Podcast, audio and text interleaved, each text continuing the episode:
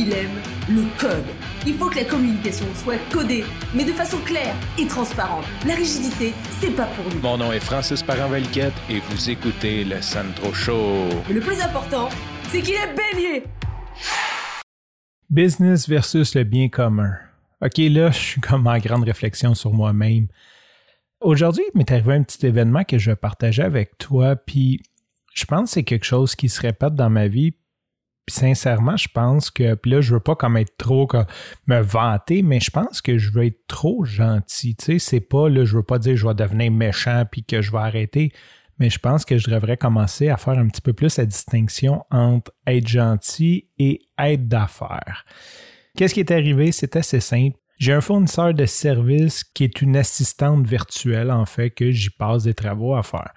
Et là, j'avais un travail de transcription à faire et j'ai demandé si ça l'intéressait. Bon, elle a, fait des démarches, elle a essayé, elle a fait des tests et elle m'est revenue avec une soumission. La soumission, c'était sincèrement 1,5 fois plus cher que le prix maximum du marché.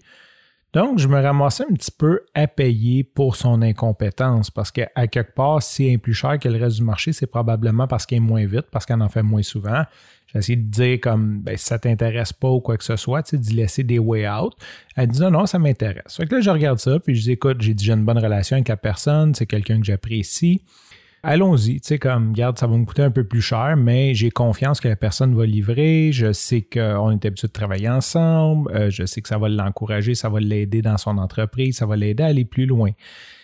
Et là, elle me répond quelque chose comme qu'elle va me rajouter une demi-heure pour l'ouverture du dossier. Bon, là, je ne raconterai pas toute l'histoire avant, mais cette demi-heure-là fait comme, je dis, écoute, t'es déjà une fois et demie plus cher.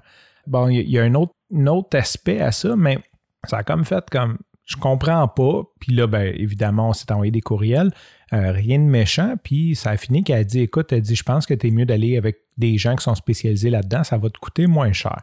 Et c'est ce que j'ai fait. Donc, j'ai lancé des appels euh, sur, euh, d'ailleurs, Shootout à cette gang-là. Il y a un groupe sur Facebook qui s'appelle la gang de pigistes. Vraiment cool. J'ai pitché là-dessus. Genre, j'ai besoin de quelqu'un pour faire les transcriptions pour des épisodes de podcast solo. Avez-vous des noms? Et là, bien sûr, j'ai reçu plein de commentaires. J'ai fait aussi une demande sur Pige Québec que j'utilise souvent.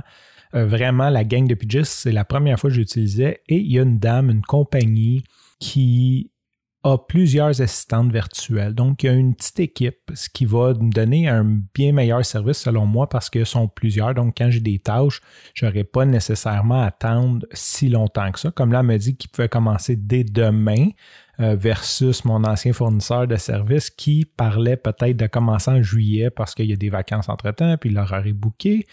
Donc, c'est vraiment, je pense que, je pense que pour ce type de service-là, avoir un meilleur service avec quelqu'un qui a une petite équipe. Et sincèrement, à date, ça ressemble à être la moitié du prix. Bon, j'ai pas eu le prix final, on verra quand les épisodes seront, sont transcrits, mais ils sont habitués d'en faire, puis ils parlent plus comme dans le range du 120 donc 2 de la minute pour la transcription, quand j'étais à 4,25 avec l'autre personne. Donc, c'est comme déjà une économie.